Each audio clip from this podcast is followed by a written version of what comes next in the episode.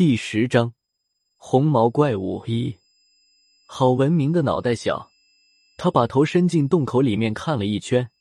就在我怀疑他的脑袋会不会被卡住的时候，郝文明把头缩了回来，满脸通红的对萧和尚说道：“看不出来有什么不对的，那口中还在下面，也没什么异常的。”萧和尚年纪大了，郝文明的动作他是做不来了。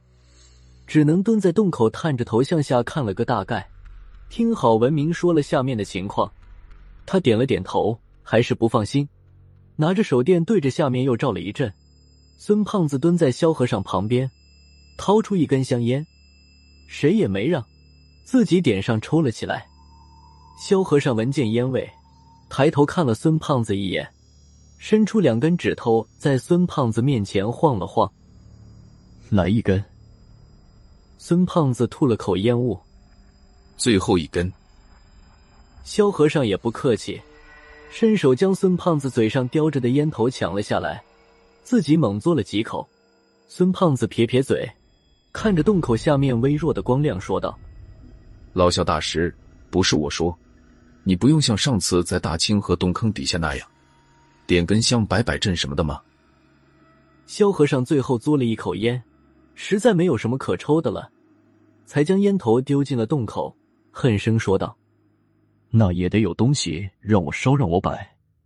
这回就是想在海上玩几天的，什么家身都没带，谁想到真上了这条鬼船。”说到这儿时，萧和尚手里的手电筒突然闪了几下，随后手电光暗淡了下来。孙胖子多嘴说道：“不是没电了吧？”他话音刚落，萧和尚的手电筒也彻底没了光亮。我有点无奈的说道：“大圣，这时候你就别说话了。”手电光一消失，洞口下面的光亮反而显得亮了起来。不能再耽误了。破军借了孙胖子的短剑，在小洞的基础上又切割了一个一米见方的大洞。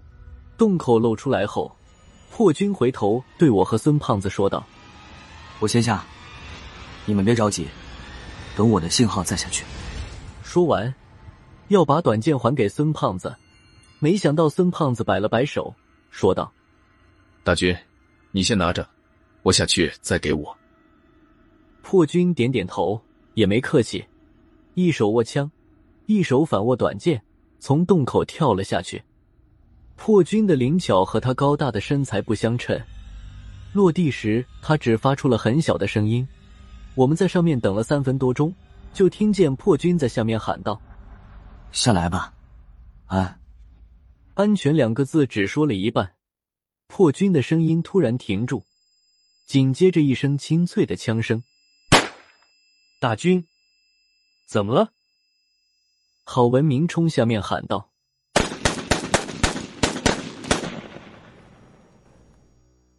又是几声枪响。”才听见破军喊道：“尸变！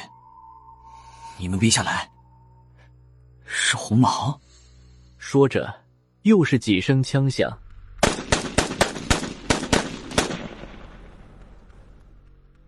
郝文明已经拔出了手枪，围着洞口处来回转了几个方向，也没看见破军所说的红毛尸变。当下，郝主任也顾不上许多，一翻身。也从洞口跳了下去。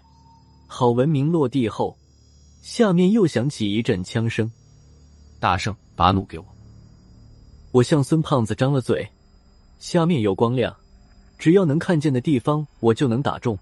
孙胖子倒是没有犹豫，直接把弓弩递给我，又掏出来一把弩箭递过来。你们小心点，上面交给我了。他的最后一句话让我白了他一眼。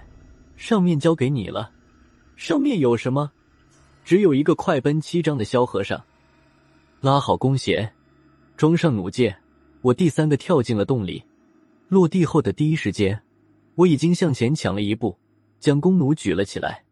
这一层的船舱每隔一段距离就点着一盏油灯，虽然不是很亮，但也足够眼睛视物了。我左边的方向有枪声再次响起，是破军和郝文明。他俩对着一个满是红毛的怪物连连开枪，不过开枪的作用好像并不是太大，每挨一枪，红毛怪物的身体只是顿了一顿，再次向郝文明和破军走过去，逼得他们两人连连后退。郝文明转眼就打空了弹夹，换弹夹时看见了我，你下来干什么？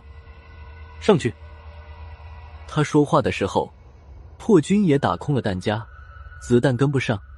红毛怪物几步已经走到了两人身前，郝文明和破军没有办法，接连向后退了几步。郝文明换好了弹夹，对着红毛怪物又是三枪。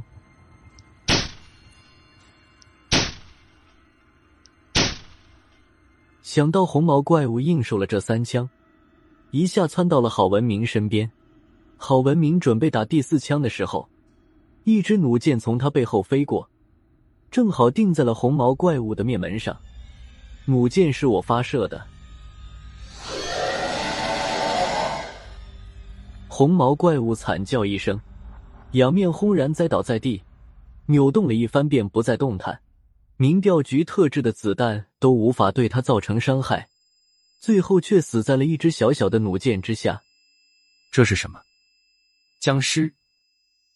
我看这红毛怪物基本上还是人形。只是全身上下都长满了红毛，面门处被弩箭射中的地方开始冒出丝丝白气，差不多吧。破军抽出甩棍，在红毛怪物的膝盖处猛地一抽，这一下子让红毛怪物的膝盖变了形，就这样也没见他有什么反应，死挺了，活不过来了。破军呼呼的喘了几口气，朝上面喊道。下来吧，没事了。大军，怎么回事？上次我们下来的时候还没看见有这个东西。不是我说，这才多一会儿，这红毛打哪出来的？郝文明看了一眼红毛怪物的尸体，向破军问道。这时，孙胖子和萧和尚也跳了下来，都走过来听破军回答。我下来的时候。就看见地上有具死尸，当时我还检查了，没发现什么不对的。就在我喊你们下来的时候，说到这儿，他停顿了一下，缓了口气，又继续说道：“就看见之前那只黑猫，你也不知道从哪儿出来了，它从死尸的身体上跳了过去，死尸就起了变化，全身起了红毛，从地上蹦起来，就冲我来了。”